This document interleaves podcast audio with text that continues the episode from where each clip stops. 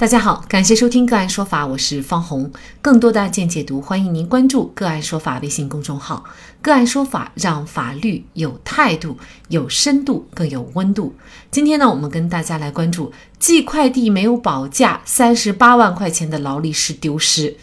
失主要求全额赔偿，会得到法律的支持吗？二十二日稍早。河南电视台民生频道小丽帮忙发文称，近日吉林延边的石先生求助称，他通过顺丰邮寄了一款近三十八万的劳力士手表到广州，而收件方拆盒的时候却发现里面什么也没有。石先生还提供了寄送和接收时的视频。石先生提供的店内无断点监控视频显示，员工把手表打包以后，顺丰小哥取走了包裹。对此，顺丰取件小哥解释称，当时太忙，并未看到快递里面装的是什么。收件方验货时，手表就没了，可具体在哪里没的无法确定。广东提供的收件视频显示，一女子打开外包装盒以后，发现没有手表，随即不断在快递盒内翻找。石先生说：“你看，这是广东那边收了货，开始在拆箱。”包装的时候，在手表盒子上缠了泡沫和胶带，但他拿出来时，直接就是一个白盒了。他们接货也是到货以后全程视频监控，他找那个外面的快递箱，他以为手表掉里面去了，到他这时手表已经不在了。石先生直言，顺丰说了，只有他们内部的人才能接触到这个快。石先生称，由于没有保价，顺丰曾表示赔偿一千块，但是自己并没有同意。他认为这个东西跟保没保价没有关系，因为这不是运损或者是产生破坏之类的情况。现在所有的证据都表明，他们这是一个盗窃行为。事发以后，石先生已经报警。石先生说，他的诉求很简单，要么就是把三十八万的表给他找到，要么就是按照实际金额赔给他。石先生能够得到全额的赔偿吗？还是仅仅只能获得一千元的赔偿？邮寄大额的财物。到底怎么做才能预防风险？就这相关的法律问题，今天呢，我们就邀请阿辉品涵律师事务所合伙人盛祥律师和我们一起来聊一下。盛律师您好，啊，主持人您好，好，非常感谢盛律师哈。石先生他是能够获得全额的赔偿，还是仅仅只有一千块钱的赔偿呢？那么我们通过对整个案情的了解，可以归纳出本案的争议焦点。在于快递公司弄丢了快递，到底要不要赔，以及赔偿金额是多少的问题。那么我们通过对法律的一个查询，我们发现至少有以下的这个法律法规进行过相应的规定啊。我在这里我给大家简单的列举一下，在民法典第八百三十二条有这样一条规定：承运人对运输过程中货物的毁损灭失承担赔偿责任，但是承运人证明货物的毁损灭失是因因为不可抗力货物本身的自然性质或者合理损耗以及托运人收货人的过错造成的，不承担赔偿责任。啊，我们认为这个法条呃是跟本案的案件事实是紧密相关的。那么还有一条就是民法典第八百三十三条，呃，这个条款呢，它规定了货物的毁损灭失的赔偿额。当事人有约定的，按照其约定；没有约定或者约定不明确，依据本法第五百一十条的规定，仍不能确定的，按照交付或者应当交付时货物到达地的市场价格进行计算。法律、行政法规对赔偿额的计算方法和赔偿额另有规定的，依照其规定。这个条款它就规定了这个货物毁损灭失的这个赔偿额的计算方式有几个途径。那么从民法典的规定来看，顺丰在运输过程中导致托运物品丢失，它是需要承担相应的赔偿责任的。那么具体赔偿金额如何确定？根据以上的这个条款啊，我们可以看出，首先要看双方之间是如何进行约定的，其次要依据交易习惯，最后是按照这个市场价格来进行计算。啊，当然该条款规定了一个呃但书。即法律、行政法规对赔偿额的计算方法和赔偿额另有规定的，依照其规定。啊，那么根据这个条款，《中华人民共和国邮政法》第五十九条有相应的这个规定，它是这样表述的：第四十五条第二款关于邮件的损失赔偿的规定适用于快件的损失赔偿。那么这个当中提到的四十五条第二款，它又是如何规定的呢？啊，我们呃可以看一下，它当中是这样表述的：啊，邮政普通服务业务范围以外的邮件的损失赔偿，适用有关民事法律的规定。那么通过这个法律，我们发现啊啊，实际上它还是在适用呃民法典的一个规定，并没有一些特殊的地方。呃，那么除此以外，呃，比较相关的还有一个快递暂行条例第二十七条。呃，这样说啊，快件延误、丢失、毁损或者内件短少的，对保价的快件，应当按照经营快递业务的企业与寄件人约定的保价规则确定赔偿责任；对未保价的快件，依照民事法律的有关规定确定赔偿责任。那本案属于未保价的快件丢失，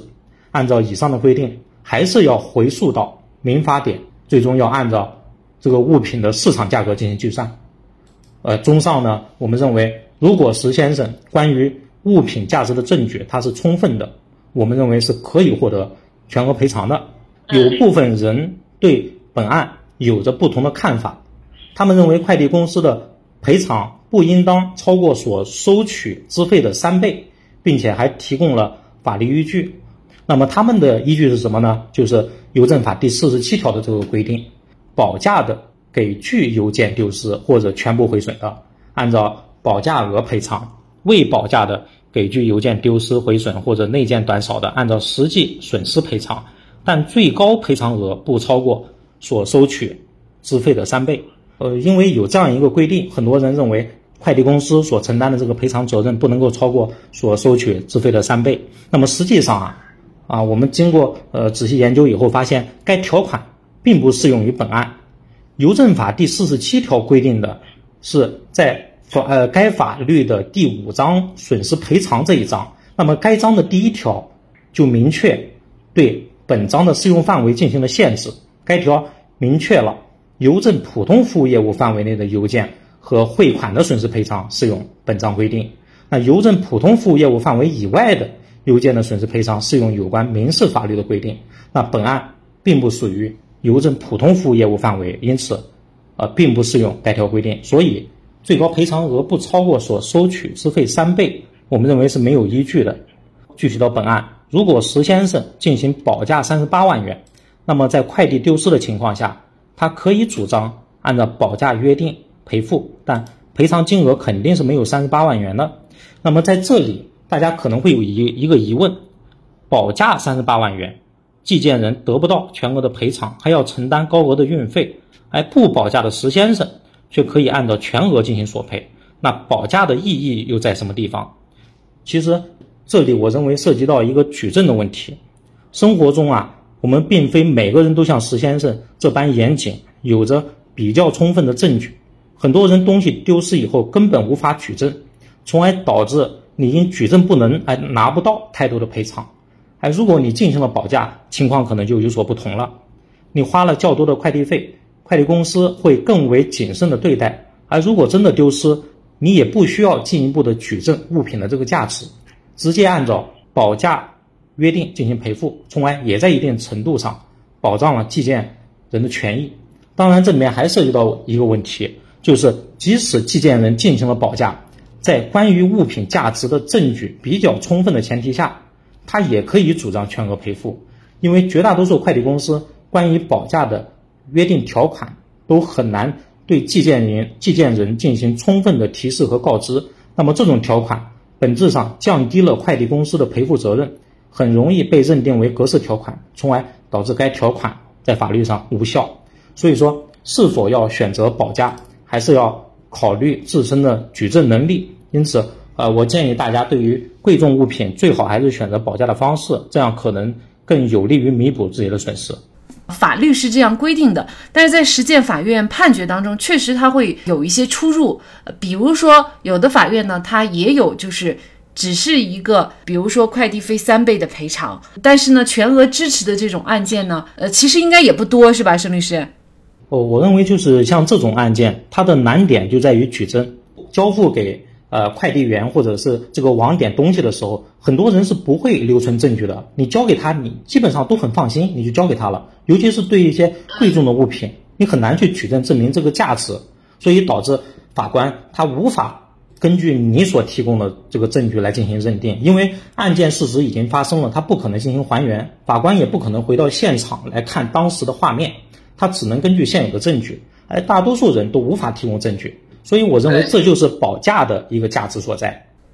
所以说，像本案当中的石先生啊。他做的特别好的一点呢，也是值得我们借鉴的哈，就是他提供的这个证据应该说是非常的详细，也很严密啊。从他邮寄的这一开始就一直有视频录像，那么直到对方呃开箱都有视频录像。呃，这个呢就特别特别的重要。也就是说呢，我这个东西它就是三十八万的劳力士手表。那可能作为我们很多人呢，有的时候系一些贵重的首饰啊，呃，比如说玉镯啊等等，我们不愿意去把这个东西公开，或者是告诉这个快递员，因为呢也确实有担心。那么一旦告诉的话，嗯，会不会就是引起对方的一个这种贪心哈？所以呢，就像本案当中一样，如果石先生没有这么严密的证据，他如果想获得整个劳力士三十八万的全额赔偿，呃，是很难的，是吧？打官司打的就是证据，如果无法形成这个完整的证据链，呃，达到高度可能性的这个证明标准，确实很难获得法院的支持。那么，其实本案当中。石先生的证据也是需要进行补充的，也并不是说百分之百通过起诉的方式就能够获得胜诉判决。啊，我了解到这个案件以后，我也在网上进行了查询，看到了很多网友提出了自己的一些疑问，比如说有人认为这个案件会不会是寄件人与收件人之间做的一个局，还有人认为这个劳力士手表会不会是仿品，它不是真品。等等，有很多网友提出了一些疑问。那么，其实他们的疑问在打官司的过程中，法官也会考虑到啊，因为法律它维护的是呃公平公正，而当时的情况他又不可能在还原现场，那法官审理案件他只能依据现有的证据，而从主持人提供的案件情况来看，只能确认一个事实，那就是他确实邮寄了一只形似劳力士的手表。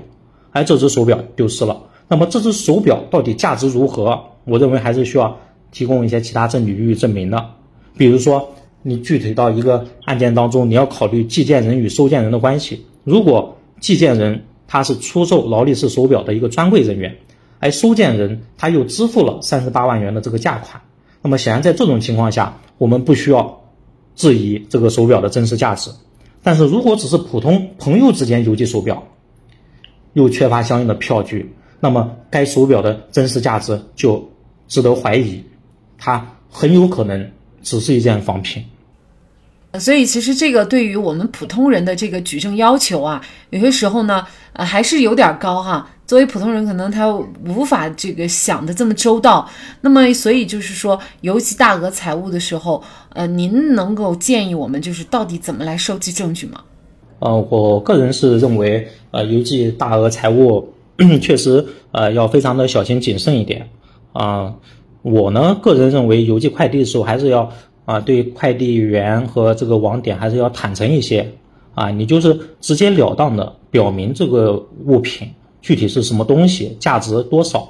啊，我认为就是你提前告知的话，可能他们会适当的谨慎一点。如果真的丢失了，呃，毕竟讲我们前期也沟通过，有这个沟通的痕迹在，那可能更有利于后期啊这个取证，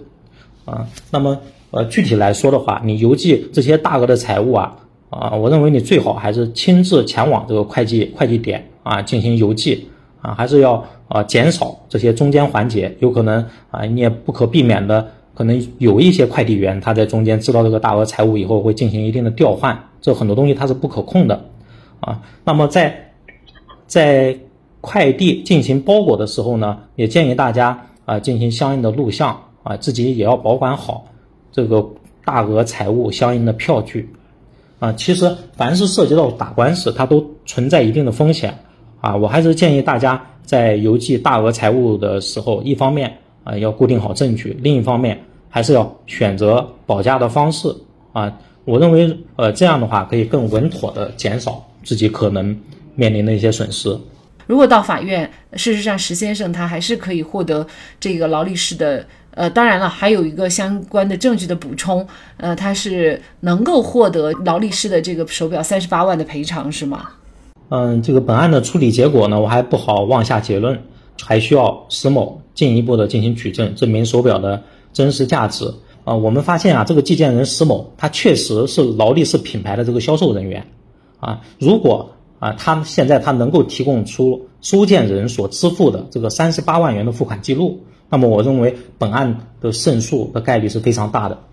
近日，顺丰速运有限公司通报，经相关部门调查，初步判定系外部人员所为。目前手表已经被找回，非顺丰公司收派件快递员责任。相关情况还在进一步的调查当中。